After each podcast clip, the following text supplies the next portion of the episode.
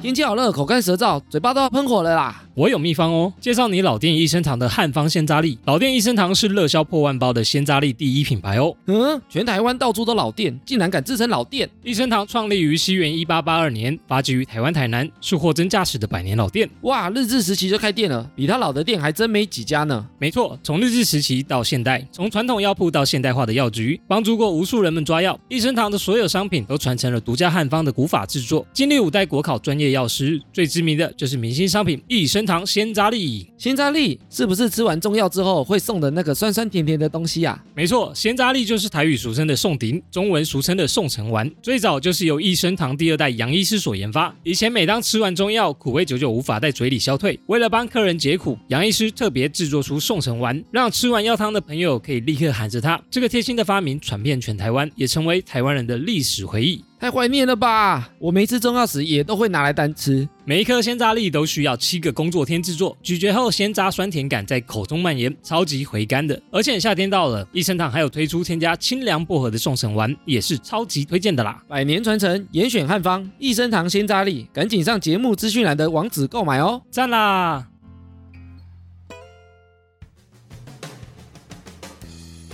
好，一样先来哈拉新体验。我们今天的新体验呢，是吃了我们都没吃过的食物，我们在录音前啊，吃了榴莲啊，榴莲，榴莲后面怎么接？整个嘴巴都榴莲味啊。榴莲味好浓啊！我已经喝了一杯饮料，现在还是有这个味道。榴莲是我们说水果之王嘛，水果之王的意思是它最有营养，是不是？哎，它很多都是王哦，都是网攻击人也痛对，看起来也很凶哦。哦。它有好几种原因。它有好几个称王的原因，是不是？对，第一个就是它的价钱很贵，哦，榴莲很贵哦，贵在哪里？因为榴莲的生长周期很长，所以它前面种植的成本很高。嗯嗯嗯，它从开始种啊，一直到它可以采收，大概要八年，哎、八年太久了， 就是你那前八年都在种，这比人类生小孩还要久哎。但是你往后每年每年都会采收，只是说你一开始种要到你采收，前面那种植期很久。第一胎比较久，对，后面就可以一直生一直生这样。所以它很高贵啊。哦，榴莲主要种在哪里？种在啊亚热带，种在纯热带，纯热带是什么？非洲哦，就是最主要就是泰国跟马来西亚马来西亚哦，才够热啊。才够热，了解热带。还有它为什么叫水果之王啊？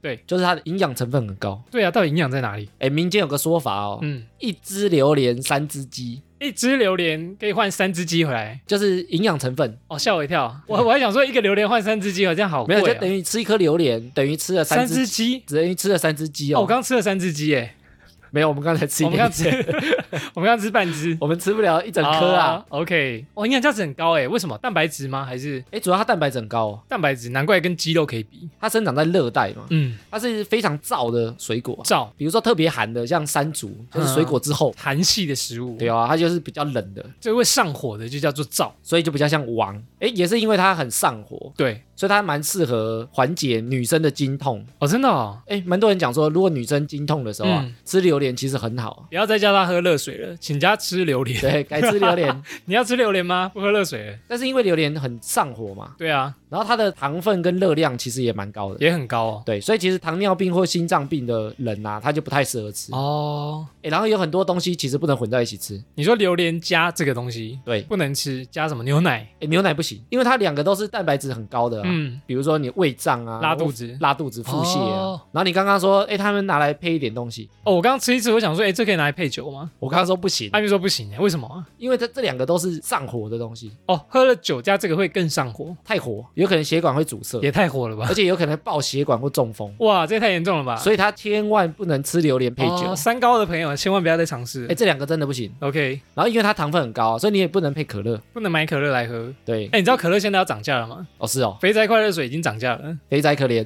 对，肥宅买不起 了。QQ 对，然后因为它超热嘛，超热它，热到像王一样啊，太冷的东西你也不适合，所以它也不能配螃蟹。它一个是非常寒，一个非常热，哦酷哎，这完全不知你道。同时吃八道甜啊，哦，冷热冰那种冰火五 重天，直接八道甜啊、 笑死！好，刚刚讲说榴莲最有名的其实就是两个国家，一个是泰国，一个是马来西亚。马来西亚、那其实啊，知名度最高的是泰国榴莲。泰国榴莲，对，这很有名欸呢。泰国榴莲最有名叫金枕头，我们在附近水果摊都会看到。真的吗？你会想说，为什么叫枕头？那个对躺太着刺了吧 头会破吧？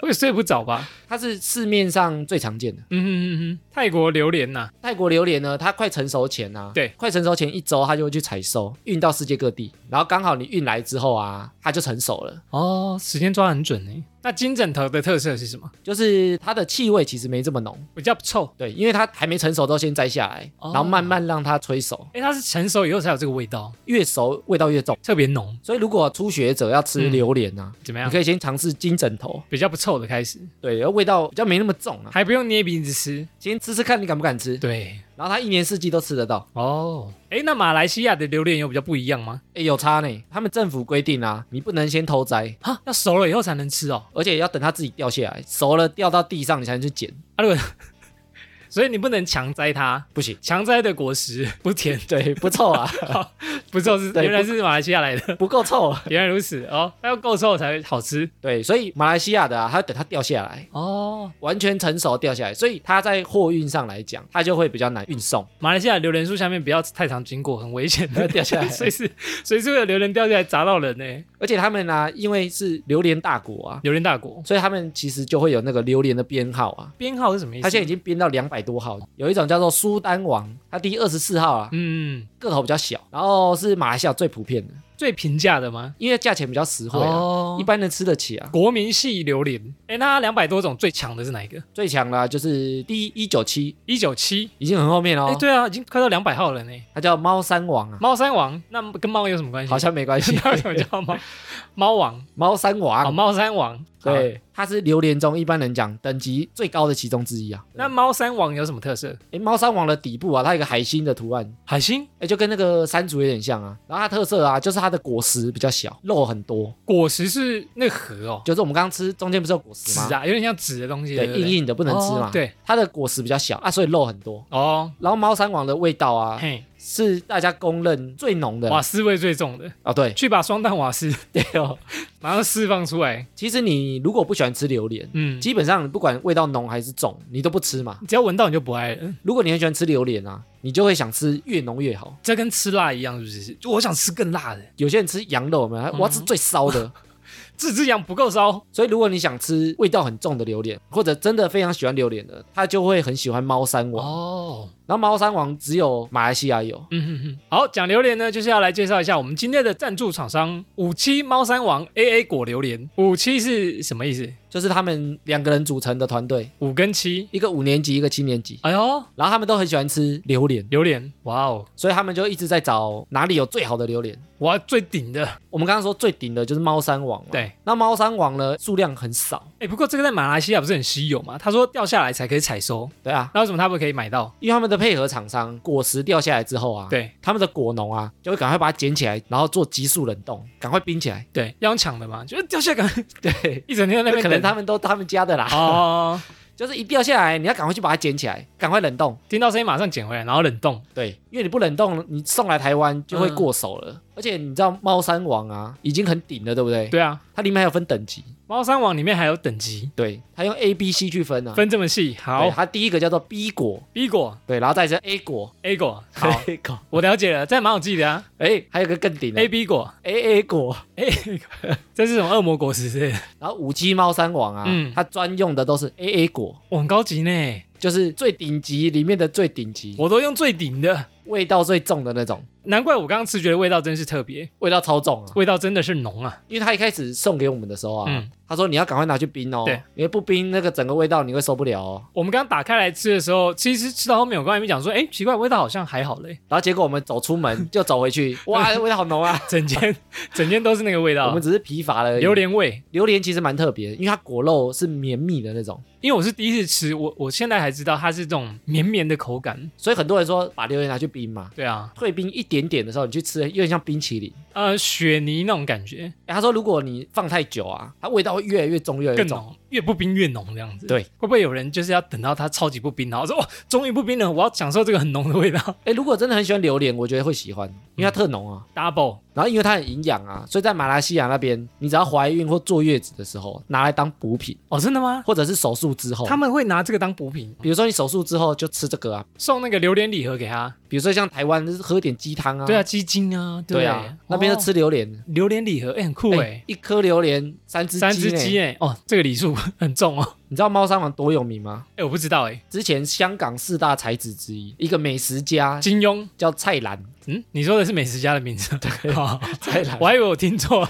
不是蔡澜主哦，好， 蔡澜啊，他把猫山王榴莲列入他的死前必吃清单之一。哇塞，这很夸张哎。他觉得大家死之前一定要尝一尝猫山王榴莲哦，那我吃过了，啊、哦，对， 我我已经达成这个愿望 了。死而无憾。 我还我是有看的，我吃过猫山王榴莲，酷哎。然后这些澳门赌王啊，嗯因为澳门没有榴莲嘛，不够热啊，哦，对对对，那他们在澳门赌场啊想吃怎么办？不知道进口啊，他派一台专机飞去马来西亚，嗯，载一百颗榴莲回来，回来。整个飞机都是榴莲，几巴啊了啦。哇有钱人 真是突破我们的想象，对，跟我们想的不一样。然后五七猫山王啊，他不是都对用 A A 果的这个榴莲吗？顶的，然后他有卖整颗的哦，冷冻整颗的。没有切开的，对，因为然我后们刚刚吃的是切开过的嘛，我们刚吃的是分装的，对，已经包装好的。对。然后他哦因为被誉为榴莲界的爱马仕，哇，这好夸张，这头型好夸张啊，所以他刚刚包装就是用爱马仕的颜色，就是那个亮橘色，很漂亮哎、欸。蛮好看的颜色。哎、其实我们两个是不太敢吃榴莲的人，这个是我第一次吃，活了三十几年第一次吃到榴莲，但是我们刚刚都把那个一整半嗯吃光啊。我是觉得我还好好好的完整体验这个榴莲的，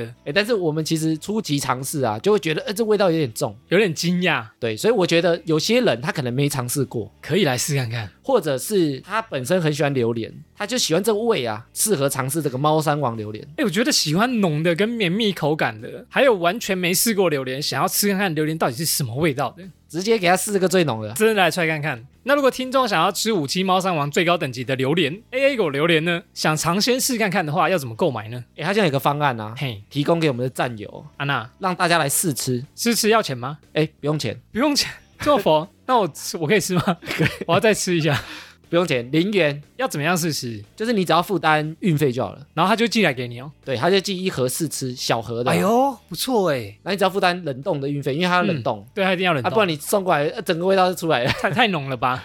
然后它有限量一千盒，哦，就是试吃盒。嗯对，你知道负担冷冻运费，运费他就帮你寄到，比如说便利商店，然后你就去便利商店拿就好了。只要付运费，对，就可以试吃哦。很佛哎。如果想体验这个猫山王 AA 果榴莲的啊，就可以到我们那个资讯栏上它的购物网站，然后它里面有一个方案，就是那个试吃方案。我要试吃猫山王 A A 果榴莲，赞呢，这个不错哎，没有体验过的真的可以用用这个方案试试看看。你先尝试试吃。哦啊，假设你真的喜欢，它有分装的，对，也有整颗的。大包小包都有。我们一直提醒大家要不断体验嘛。嗯嗯嗯，我们刚才也自己亲身体验啊，不敢吃也体验了啊。对我们真的是第一次体验，这感觉很酷啦。对啊，所以大家其实可以多多参与这个试吃活动，吃完之后有什么感想？哎，投稿给新体验啊。欢迎回馈给我们。你知道榴莲有一首歌吗？榴莲榴莲榴莲， 那首大西、啊、是这首歌 吗？不是好那首臭大西啊不是那首歌这样唱不吗？是有一首歌叫《有时候呃有时候对有有再来时候宁愿选择榴莲榴莲不不放放手手，是因为手被榴莲砸到，这太好吃了， 放不了 手。太好吃了。哦，哎，瑞克，我上次去酒吧尝试了非常多种调酒，好想自己在家或是招待朋友时也能秀一手啊。你知道台湾也有做调酒用基底酒的厂商吗？台湾也有做哦，我以为基底酒都是进口的嘞。台湾品牌庞尼维尔是台湾五大酒厂之一，是除了烟酒公卖局以外，台湾第一间伏特加酒厂，专门制作适合调酒的六大基酒。我这边有十五个口味，你拿回家试看看。也太多种了吧？哎，瓶身上都印了兔子哎，因为酒厂位于兔子坑，而且山区啊多野兔，所以呢用兔子作为品牌 logo 形象，大家都称它为兔兔酒。听说台湾的烈酒其实拿了很多国际级的奖牌，在国际上应该蛮受好评的吧？兔兔酒从二零一五到二零二二年至今，在旧金山及英国国际世界烈酒大赛总共获得三十七面奖牌哦哟。会不会很难买得到啊？目前在莱尔富、成品、家乐福、宝雅、爱买及各大烟酒专卖店都可以买到兔兔酒哦，像是兔兔金桔酒加养乐多、兔兔梅子酒加无糖茶，网络上还有推荐非常多种调法哦。哇，现在就买回家尝试，下次来我家看我秀一波，赞！啦！饮酒适量，喝酒不开车，未满十八岁请勿饮酒哦。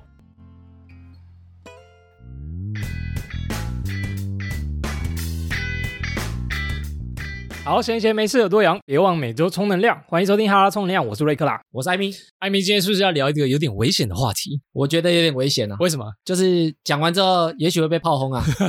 不确定我们聊的对不对吗？还是你准备的内容有点可怕，有点可怕。我觉得也许有点逆风啊。要来赞什么东西？我们不是说我们都会收到听众的回馈吗？对啊，前阵子其实收到好几组，嗯，关于她烦恼的事情，比如说什么比如说觉得她的男友很听家里的话，哦觉得跟她不适合，很听妈妈 的话，对，因然为哎后周杰伦有一首歌是这样 唱的，听了这个歌之后， 诶哦是不是？他听妈妈的话跟听爸爸的话都有哦。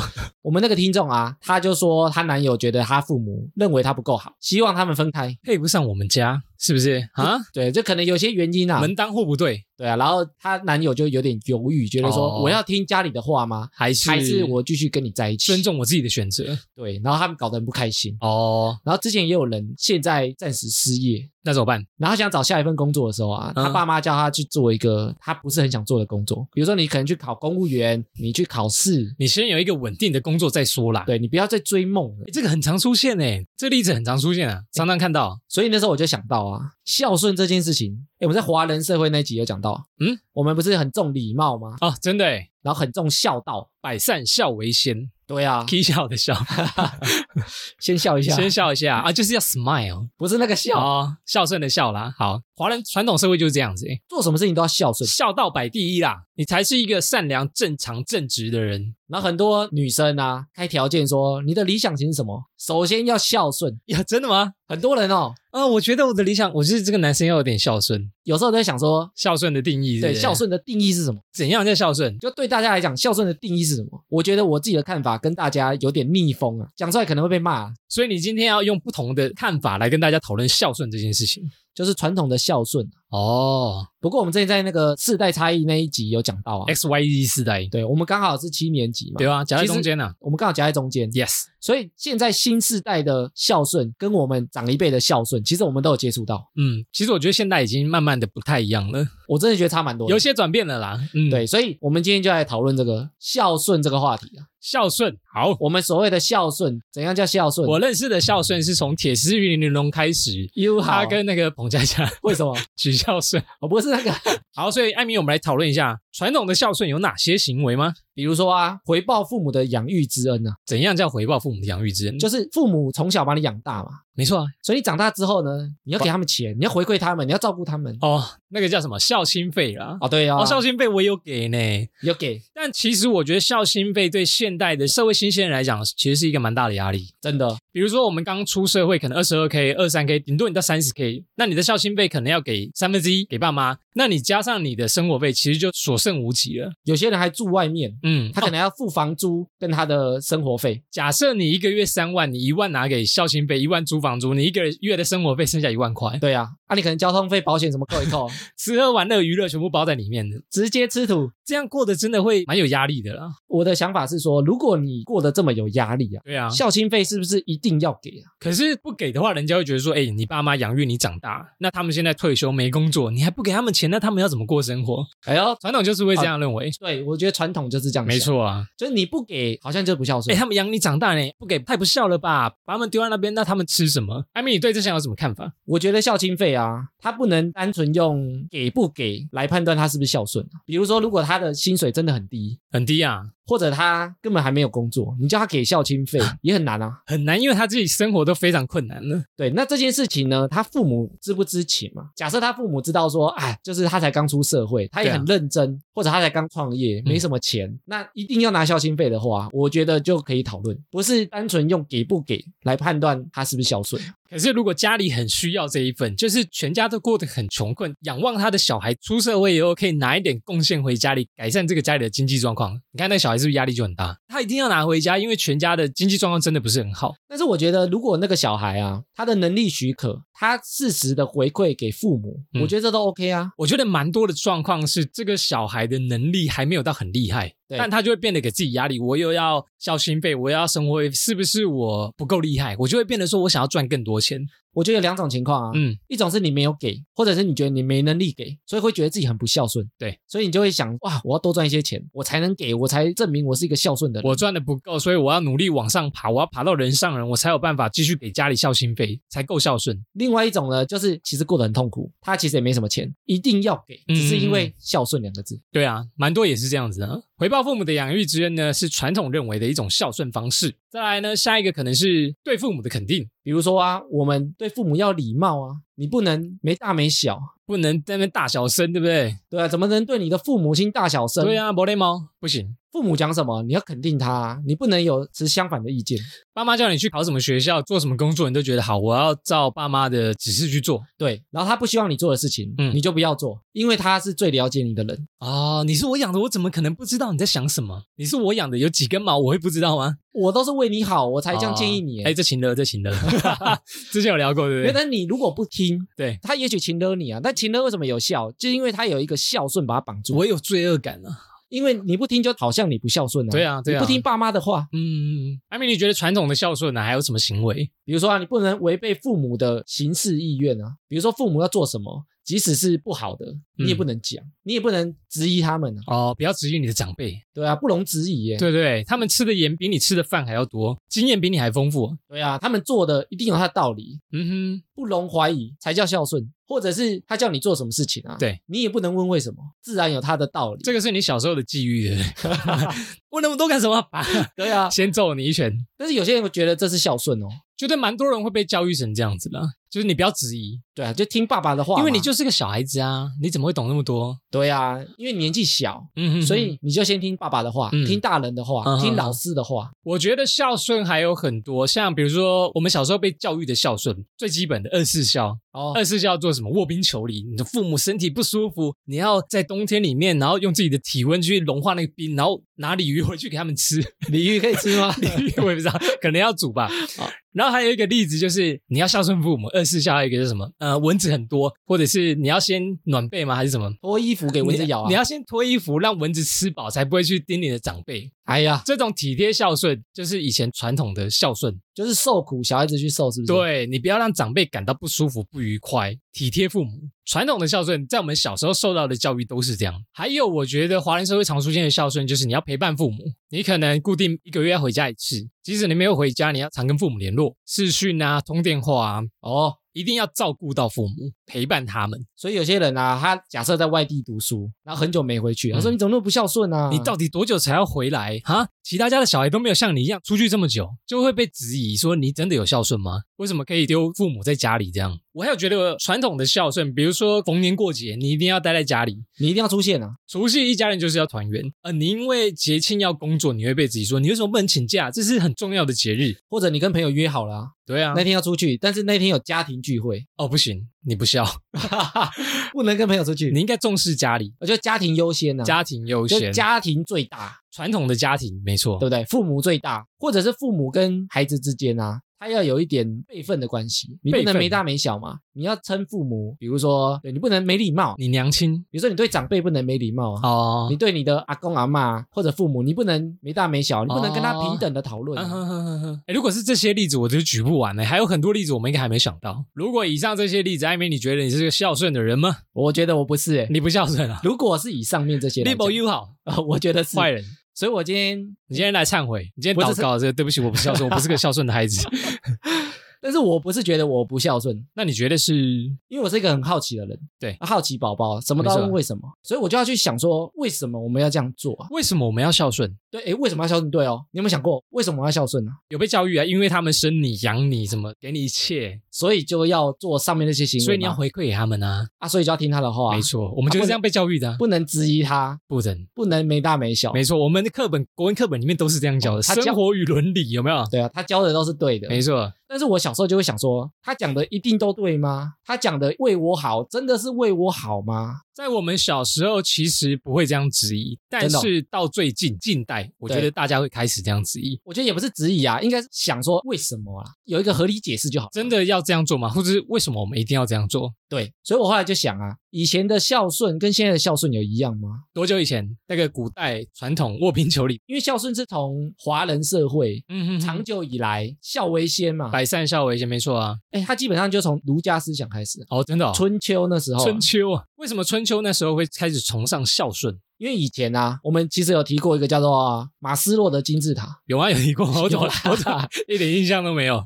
就是第一层跟第二层呢是安全感跟生理需求，你这两个要先满足，对，你才会想到其他的，对想到你的自我实现啊，想到朋友的关系，想到爱啊这些。没错没。错，先顾好你的三餐呐、对，所以以前呢，因为生活比较不好，社会福利也比较不好，老一辈的呢，他没有退休金嘛，以前没有哪有退欸休金制度，对，所以老一辈要谁养？年轻人要养。啊养儿防老，就是我生个小孩，以防止我老的时候没有人供育我、养育我，对，对不对？所以为什么以前要崇尚孝顺？因为你老的时候要有人照顾你啊。对啊，不然你老之后怎么办？你都不生，你老了以后孤单老人，对，所以你要有孝顺这个概念。没错，年轻的才会养老的，那个年轻的老了之后呢，他的下一代才会再养育他。你要世世代代这样下去之后呢，每个人才会被受到照顾啊。所以以前的孝顺啊，他就为了保障老了生活的安全啊。所以提倡孝顺，不过后来工业革命啊，其实政府建立之后，啊其实对很多制度跟福利就慢慢建立起来。哦，你说社会福利制度开始改变了，完善了，比如说老了，他有退休金制度，他有社会福利的保障，比对如说看病不用钱，哦，的确是这样。对，比如说年老了之后，你的什么药是免费的，，对，像我们这一代来讲，我们可能有健保，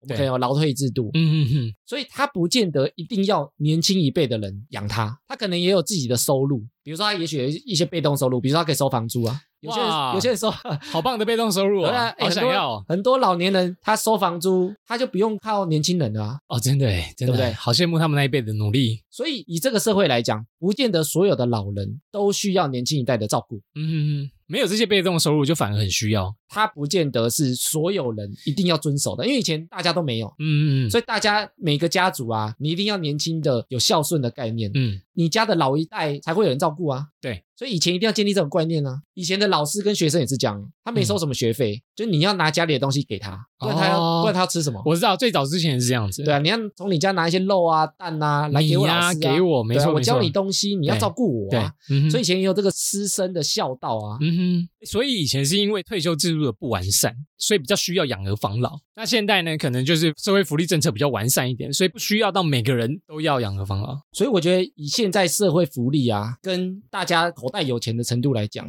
我觉得不见得每个人都要像这样的孝顺啊。可以不用到全部都是金钱上面的孝顺，所以以你刚刚举的例子来看呢、啊，现在的社会福利比较完善，不见得每个人都要尽到孝顺的义务。那为什么孝顺呢？对我们现在来说压力还是这么的大？我觉得大部分来讲啊，因为华人社会大家都要求要孝顺嘛，对啊孝道嘛，所以我们都会希望获得别人的肯定，我们不希望被人家冠上不孝子。你说那隔壁邻居家谁的小孩就是不孝顺，都不回家对啊啊，，也没有拿那个孝养费回家别人的眼光是一环，哦然后再来是父母眼光也是啊，父母可能会认为你这样才孝顺，你这样才尽到孝道，你不做这样的事情的时候，你也很容易受到父母的反对，或者是父母的不肯定，你说父母会觉得其他家的小孩都这么孝顺，为什么我们家的这么不孝顺？他也会比较。这样比较出来的。对，所以你会想获得父母的肯定之外，嗯哼哼，你也会想获得邻居的肯定，或者是朋友的肯定。我觉得这个不可否认，因为大家都想做好人，对啊大，家不想就是被误会、被冠上就是你就是不孝顺，不想要被冠上这个称号。然后甚至你的兄弟姐妹啊，比如说，嗯哎、别人有拿钱回家，你没有，对，或者说他认为说，哎，我有拿钱回家，为什么你可以不拿？对啊，你是不是对不对不孝，他对会啊冠这个名词。我觉得你很对这家庭很不尽责，诶类似这样，所以无形中的压力是来自于其他人。你的意思是这样？对，但是这个其他人呢，是我们讲华人文化那一集讲到，它是一个氛围，大家都这样想的时候，对你逃不掉，啊因为你不管到哪，大家都觉得就是应该要孝顺啊你，就齐头式，就是哎，你就是跟大家一样，大家的想法都是这样，对所以你很难逃得掉，你很难找到跟你一样想法的人，蛮难的，诶成立一个私密社团，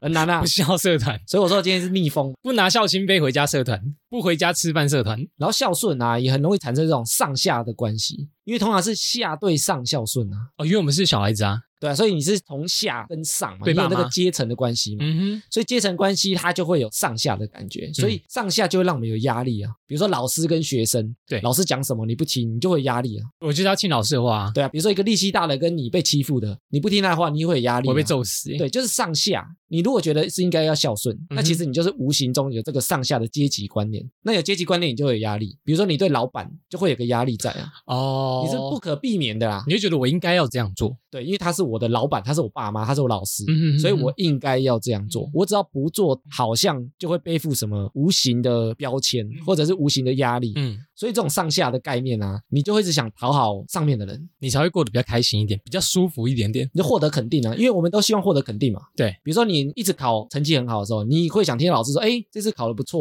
哦，一直进步哦。哎，那个谁谁谁表现很好，想要被称赞啊，对啊，啊，你想被父母称赞你很乖嘛？不想要被就是说你就是叛逆，你可能被老师说啊，这个人就是这么叛逆，都不听话对啊，那你也想被公司的老板称赞你工作做得不错啊，啊。所以你想获得肯定啊。哦，有可能是这样子。所以大家如果都齐头是觉得说对一定要孝顺的话，嗯你做到你就会被受到肯定，嗯嗯嗯你是个孝顺的小孩，对你是个很乖的小孩，华人社会有可能是这样，所以我们就很容易被情绪勒索啊。嗯所以你看，为你好，这个常见的，对不对？对，就是这个上下对啊啊关系中可是产生的。可是的确没办法，这一出生就是这样子啊，因为他就是把你制造出来的那个人，对不对？哎，但是这个要讲到啊，为什么制造出来的人他没办法对等讨论呢、啊？对等讨论比如说你跟老板，他为什么不太能对等讨论？有些人觉得说他发我薪水，哦，对啊，所以我要听他的话因为。我是领薪水的人呢、对啊，但为什么他不能对等讨论？比如说针对公司的决策，有什么可以讨论的地方？会不会是因为权力不对等？因为公司决策人是老板，但是这个员工没办法决策，或者是发生问题，这个员工没有办法负责任，只有老板可以负起这样责任，会不会？哎，所以他当然老板担最后责任的对压力比较大嘛。对对对。但是只要有这个对等关系啊，他就会有压力啦。哎，我们聊完这些啊，艾米，你觉得你的角色是逆风，对不对？对啊，所以你就觉得不用孝顺吗？我觉得孝顺啊，我其实有点搞不太懂。孝顺的定义，对，所以后来就去查，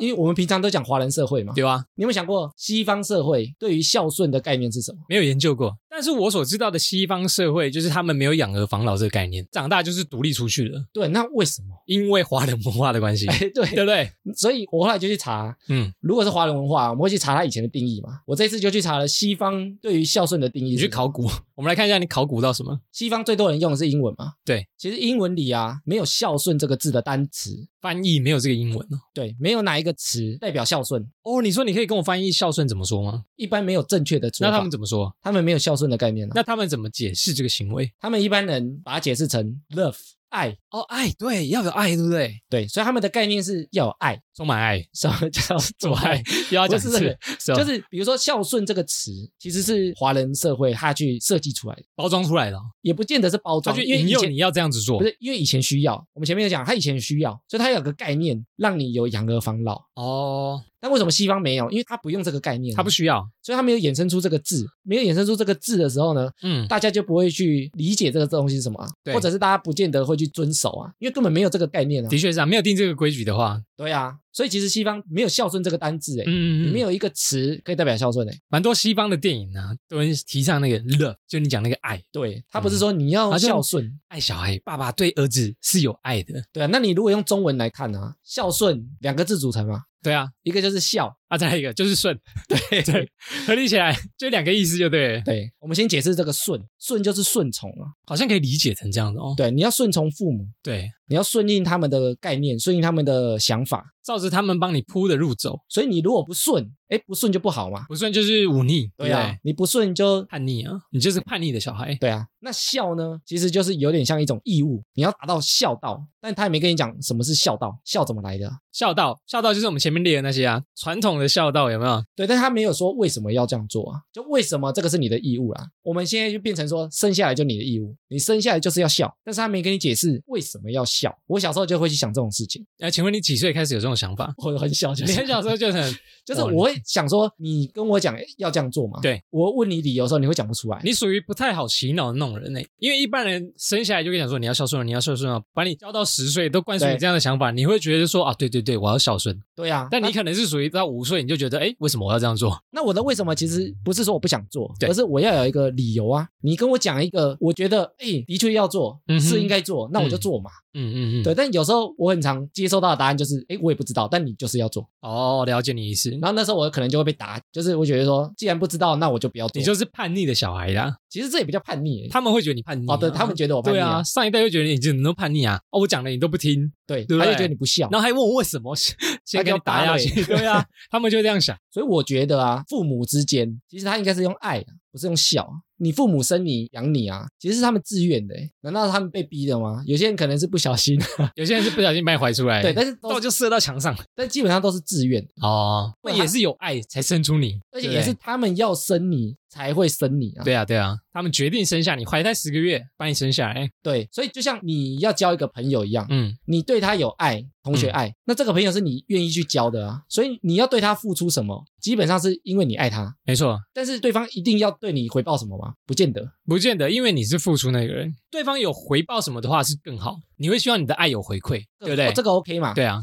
但是不是说他是你的朋友，他是你的小孩，或嗯他要干嘛，他就有义务要做什么事情？比如说你对你的另外一半有爱，嗯嗯，你嗯对你的老师有爱，但是他没有义务要对你做什么事情。嗯哼，我大概懂你意思，是建立在爱上面，没错。我个人也认为是这样，没错。对，所以我觉得我们要讨论的不是说这个人孝不孝顺啊，对，孝不孝顺根本不是重点。这个人怎样爱不爱他的家人？对，那爱这个东西呢，你没办法强迫，你没办法说我就是要你爱。你爱我，我爱你，你为什么不爱我？对啊，所以以前如果你不懂这个概念的话，就像你看外国根本没有孝顺，他就是用爱来讨论嘛。比对如啊说对啊我很爱你，我爱我的小孩，我希望你对不对可以成为怎样的人？比如说如果我爱你，你嗯有哼困难我会帮你啊。嗯嗯嗯，所以你说孝心费或者是什么，我觉得它是建立在爱上面。你如果有困难，我帮你，所以不是我应该对我应该要给你我才孝顺，或者我应嗯该要干嘛，或者我应该给你钱才爱你，不是这样的关系、啊没。错，哎，所以我觉得孝亲费这个话题啊，对，它不是一定要给啊，但是你如果有能力，你就给一点。哦你如果有压力，其实你不给我也不会说你不孝顺。哦，你说不应该以这件事情去判断，就定义你孝不孝顺。对，其实我觉得孝心费也是这样，所以我其实是有给的，但是我给是因为我觉得，呃，我给孝心费可以让这个家庭更好。就你可能有余力啊，对我有办法，我就是说我给孝心费，他们会蛮开心的，他们开心我也觉得开心，我就觉得这个就是你刚刚讲的，就是爱的展现。对啊，如果我很不爽他们，我也不会想要给他们。哎，对，我觉得大部分人会这样。有些人他不会 care 说这个父母对你好不好，你的意思是说，就是有些爸妈会觉得我生下来，你就是要给我孝心费，你就是要长大就是要养我，对啊，但是他可能每天打他，不管我对你好不好。对，哦就你如果是因为孝顺，那你应该要给啊。哎，我觉得很多社会案件是这样子、哎其实，如果我们要把孝顺撇开，不对是说我是不孝顺的人，对，而是我不是用孝顺这两个字去理解这件事情，就有点像，如果我要请我朋友吃饭，是因为我觉得他值得啊，因为你喜欢这个朋友，所以对啊你自愿请他，对啊，不是因为我有义务请他啊，啊不是那个朋友拿刀叫你有请哦，你要请 我或者是觉得说你不请我，你就不够朋友。哦，哎，这个请了请了，哦对嗯那，为什么你不请我？为什么是我请你？对啊，为什么？所以我觉得用爱去讨论嗯孝顺这个话题，我觉得比较贴切。啊但是我觉得有些人呢、他是有这个义务哦。比方说，比方说，他可能都住在家里，他也对没工作，嗯然后家里煮三餐给他吃你，就啃老族对，就是他拿家里的好处。哦，如果他拿家里的好处，他又不回馈，给家里的话，对，那我觉得他就是比较自私的人，他就是滥用父母对他的溺爱，有点像这样子，就是我接受别人的爱，我却没有付出什么。他没有回馈给父母，对，如果你用感情来想，他就是有点像一个渣男啊，嗯，就是我接受你给我的爱，我接受你嗯对我的好，但是我心思不在你身上，我其实不爱你，但是我要拿你的好处。哎，我觉得这种父母其实也不少哎，对小孩的溺爱、宠爱，那小孩子不管怎么样，他们可能不懂回馈，或是根本也不会回馈，所以爸妈就会觉得心很累。我觉得双方都是建立这样子，对啊，但重点是有没有爱啊？对我觉得重点就是有没有爱啊，我为什么说小时候感觉起来不是传统的孝顺？因为我会忤逆我父母爸的，妈。但是我不是骂他们啊，我是会质疑他们的决定。可是你没有感受到他们给你的爱吗？有啊，但是我觉得我们是在讨论啊，我不是反骨啦，嗯我不是他讲的东西，因为我不爱他，所以我要反着做。那你做的回馈是什么？就是相对的，你还是会回馈他们，比如说陪伴他们啊、吃饭这些，你都还是会做。如果我有爱，我就会做啊；如果没这么爱，也不用做这么多啊。但是我不会觉得他一定要做啦，就是没这么爱你，一年见一次，我也不会说他不孝顺。只是没有这么爱对，我会说他跟他父母只是没有这么爱。哦，这个有没有这么爱，会不会就是因为从小到大的生长环境跟父母的相处关系是建立而成的，造就现在到底爱不爱？我举个例子啊，比如说拜拜这件事情，嗯我有时候回家，他们就会说：“哎、你要帮忙拜拜啊，你要插香啊，然后早中午晚上都要放什么几炷香嗯哼，啊，我家也会这样子然啊后，要换啊。嗯哼，然后他叫我换的时候，这样你不想换，我就觉得我不想换， 然后我就问说为什么要做这个动作？对，就我会去问啊。那通常就这个是上一辈留下来的传统统，啊，对不对？那他觉得是传统嘛，那我也会问啊。那传统为什么一定要做？那你觉得一定要做吗？我会照着 做啊，啊，你会这样 我说。很乖啊，我我很孝顺 不是，我就会问为什么。应该说，我知道这么做不会有问题出现。对所以我会照着这样做。为什么一定要做？应该说我知道这样做，他们不会觉得不快乐。哦对我来讲，这可能是我爱的表现，哦，这个我觉得可以有，对不对？但是我通常像我爸在做这件事情的时候，嗯我就会说：“那你真的想做这件事情吗哦，你会探讨他的心里面是不？”是？，对你做这件事情到底有没有爱？嗯如果你做这件事情没有爱，你觉得烦死了，中午晚上都要插一炷香，都对啊要换。哼，嗯，假设你没有爱，你只是因为觉得说我要孝顺我的祖先，哦，那我觉得大可不必做。由我长辈传下来，就是应该到你这一辈一样继续照做。我就觉得没有义务性要做什么事情，除非我有爱嘛。嗯比如说我有爱他，我每天帮他上香，我每天在前面跟他讲讲话，对嗯那是因为爱的表现，不是因为孝顺啊。那我觉得他们有些做的事情都是因为觉得这样做才孝顺，啊嗯哼哼，我就觉得不是很合理。因为我就跟他讲说，如果你不爱，那就不要做啊。那如果你很爱，我不爱，你干嘛逼我做？那他们有跟你讲说他是爱他们的长辈嘛？只是到你这一辈，可能你没有接触过他们，所以你不懂对他们的爱，或者是你感受不到你为什么要爱他们，因为你也没有跟他们接触过，哎，有可能啊对。不对？那你如果讲清楚，那你嗯爱他，你做啊，你不要逼我做啊。就爱是隔代啊，就是你没有感受到上上一代，对啊，比如说阿宙，我尊敬他就好了，但是嗯对啊我根本没碰过他一面，我怎么爱他啊啦？他们可能不知道要怎么让你感受，你要怎么传达爱给他们，所以只能透过拜拜传达你的爱给他们。所以我觉得他可以做他喜欢的、啊，对，但是我自己的感觉啦，他自己也觉得这件事情很烦啊，所以他叫我去做 啊，帮他做啦。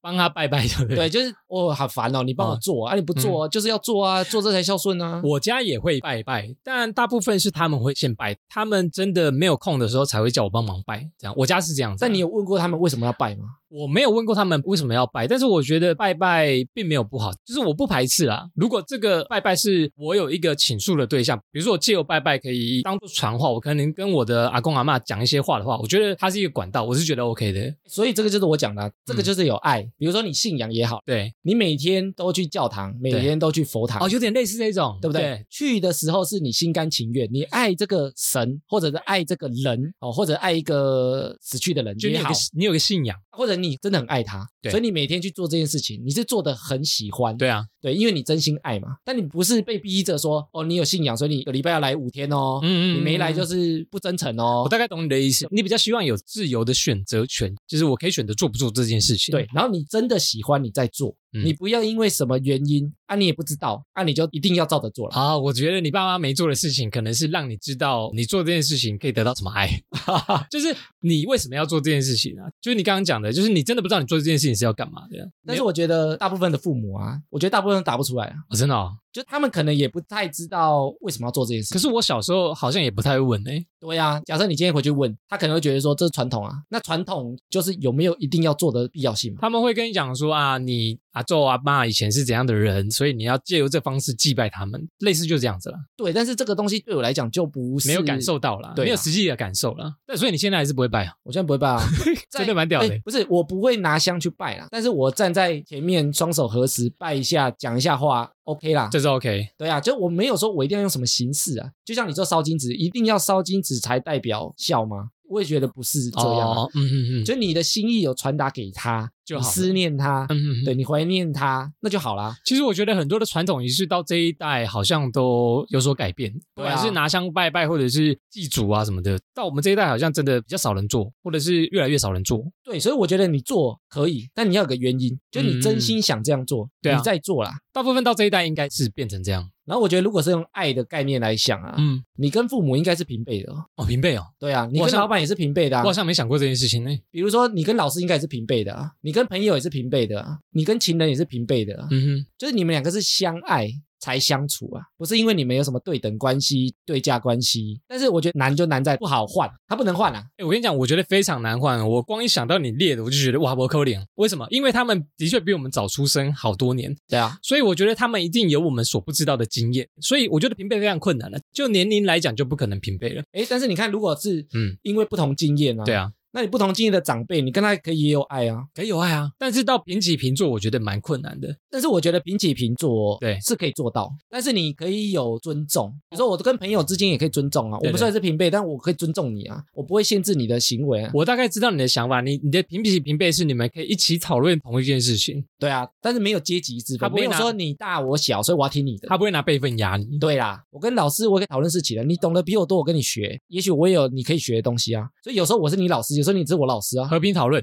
，OK 的，对啊，所以我说的平辈不是说、哦我可以打你，我可以揍你，对没对差，对，或不者行讲话我大小声，这对啊样就不行。嗯，我觉得这样是 OK 就的。有点像朋友啦。对所以其实我是很羡慕有些人，我有些朋友他跟他父母啊，就是相处起来很像姐妹啊、兄弟啊这样。哎，蛮多的诶，其实不少欸诶，我有遇过也真的是这样的案例，我都觉得哇，你你们是怎么相处的？怎么可以变成这样像朋友？呃，比如说母女一起出去逛街，对像姐妹一样，我都觉得哇，这种相处模式很不错诶。这种他其实就出自于爱，嗯，但是是这种的改变通常是他的上一代，改或变者通常不是小孩子改变。没错哦，因为小孩子不太会改变这种东西，因为小孩子通常是你成长的环境，你对被啊灌输啊，你被灌输，你对老师要礼貌，对家长要礼貌对，啊，对长辈要礼貌。我们被灌输这样起来，所以我很难跟上一辈变成真正的朋友。所以我觉得你说的，其实上一辈很难改变对我们的看法，但是我们可以跟下一辈可能当朋友是 OK 的。对啊，就慢慢变嘛。对，我觉得我有发现这个现象了，我觉得蛮多的这样，尤其是越来越多的年轻妈妈、年轻爸妈跟现在刚出生的小孩，他们对小朋友的态度其实是越来越像朋友这样。对啊，像我们有些听众，他会贴他跟他女儿一起出去玩，甚至一起跳抖音拍影片，我觉得这很 OK 诶。整个 IG 都是他跟小孩。嗯，我觉得那个模式就比以前的那种阶级关系好很多。我觉得那种会更少隔阂诶。比如说像我们小时候，我们会有些话不想、不敢跟爸妈讲，对啊因，为你会觉得你讲的话可能被反驳，他们会在教育你，所以你很多话不敢讲。但就像你讲的，真正的互相好的倾关系啊好的关系就是互相聊天。我跟你讲说我学校发生什么事情，妈妈像朋友一样会听我讲，然后也会给我建议。我觉得这种相处模式很 OK。对啊，所以你会多一个朋友啊。，对啊，通常你最爱的人不会是父母，很少啦，我们这一辈其实很少，很少。但是我相信下一辈有可能，也许蛮有多啊的，比如说嗯他最爱的就是他妈妈，对或者他爸爸。对，但我们这一代不太可能，因为我们的上一代接受教育，或者是接受就像你讲的传统观念的关系而，且更重，对啊，我们其实越来越淡啊了、我们真的是越来越淡了、我有这种想法啦，我有想过这件事情，但是你要去改变上一辈嘛，现在好像也来不及了。我觉得也很难，因为他们接收到的，他们已经深根蒂固了对这么多年因，为他们以前其实更严重。哎，真的。他说你爷爷以前就是把我打到长大的，对 啊，我就是打你啊，那啊你就去打你的儿 ，子直就接去打打下打下去。去。但是到这一辈真的比较少打了、啊，爱的教育代替铁的纪律。然后像我们有讲到一个例子啊，请说，比如说你听父母的意见，然后去做决定，我觉得这个也不是孝顺。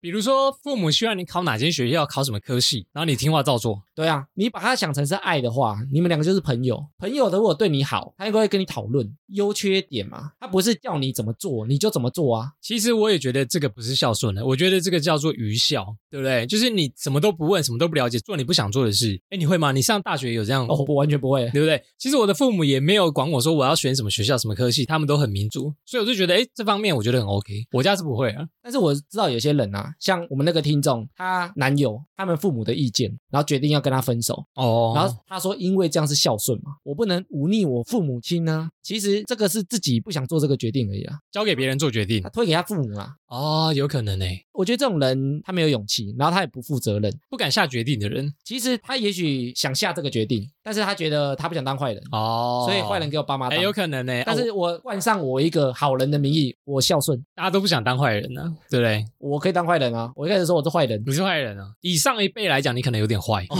对，在你爸妈眼里，你可能蛮坏的，哎，真的，但我觉得蛮多是愚孝啦，就是别人教你这样孝顺，你就觉得这样孝顺。以前会这样的啦，现在越来越少了。网络资讯的发达跟你接触人越来越快速的关系，我觉得会越来越少。然后另外一个话题啊，就是男女结婚之后，啊那有些人就说你要孝顺对方的父母，我觉得也不一定要，你要连对方父母一起孝顺，或者是你嫁来我家，你就要孝顺我的父母啊，哇，这个压力感觉就好大哦。超大的。对啊，自己的父母孝顺不够，你连对方的父母都要一起孝顺。我觉得关键也是他们互相会不会有爱啊？你应该让他们互相彼此相爱我觉得有爱才是重点。就好了。对，但是如果没有爱，孝顺自己父母就好，我也可以接受。啊就是他跟我家人没有爱，我觉得也没关系。所以我觉得要结婚之前，是不是连对方的父母都要先看过一下？我的意思是说，假设他不和，一样是可以结婚的，哦，真的哦，不可用是就强求啦夫。妻两个小世界啊。对啊，就你不用强求说，哎，我们结婚你就要孝顺我父母哦，哦就是不用这样强求。假设他们没有对爱呢，会不会它也是一个中观全部的因素？什么意思？就是他的爸妈不喜欢你，也会让你活得很痛苦。就你跟他爸妈相处的不愉快，也会很痛苦啊。比如说婆媳之间有问题，那就少见面啊。就像你跟一个朋友如果没有爱，你对们就会降低碰面次数嘛。对对对，所以我说你可能是结婚也要中观的因素在里面。就像你说的啦，真的是如果能爱屋及乌的话最好。然后我觉得这个话题啊，现在讲，也许以后会打脸的、我们现在没有小孩啊，打脸我们自己吗？也许但是我觉得这也很好，就是你在不同阶段，嗯你可以去想孝顺到底是什么，就是怎么样做才孝顺啊？我觉得每个阶段都可以想，像我小时候的想法跟现在想法就不太一样，哎呦，怎么说？因为我小时候是接受他们的好处啊，对啊，我身上没有钱啊，嗯，所以我要听他们某些话嘛。所以我那时候的孝顺是觉得我符合你一些需求，因为我跟你用交换的，哦，比如说我考成绩考好一点嗯，要、嗯哦跟你嗯换零用钱，哦，我觉得这是交换。你觉得人在屋檐下不得不低头的感觉？对 啊，我拿你好处嘛。啊，但是我现在假设独立了，我的孝顺可能是另外一个概念啊。嗯哼哼，但是假设未来我跟家里还是有爱的情况下，对，那他们可能真的老了或者没有能力了，那我觉得到时候的想法也会改变。就是我真的爱他的话，我还是会去照顾他，我还是需要给他一些资源。我觉得这样做是最好的啊。所以我觉得每个阶段的孝顺啊，我觉得想法都会变啊。现在也不见得说现在听的人啊，不见得会认同我的看法，觉得说你怎么可能叫人家不要孝顺？哎，我觉得你没有叫人家不孝顺，叫人家要分清楚什么是孝顺，什么是爱。我觉得你重点是在分清楚愚孝跟爱，有爱就是孝顺，可以的。但是你不要没有爱就在那边愚孝，就你的家人对你很糟糕、很烂，你还在那边说哦，我要对我爸妈超好，类似那种概念。好，不知道大家听完我们对孝顺的看法呢，有没有跟我们一样呢？如果你对孝顺有不同看法，或是有自己的想法，欢迎到单集下方来留言给我们。欢迎来赞哦，艾米，你原本说你是逆风，我还想说你到底多不孝，听起来根本还好嘛。皮笑肉不笑。好，那以上就是本集的哈拉充能量啦。听完这集有什么想法呢？都可以来留言给我们知道。原则上呢，我们周一固定更新，周四惊喜更新。喜欢我们频道的话呢，可以到 Facebook、IG 搜寻节目名称“哈拉充能量”来跟我们留言互动。那有 Apple Podcast 的朋友呢，可以给我们五星留言，我们会在节目上回复听众朋友。最后，不管用什么平台收听呢，都别忘了帮我们订阅和推广。以上就这样啦，我是瑞克啦，我是艾米，谢谢大家喽，拜拜拜拜，拜拜。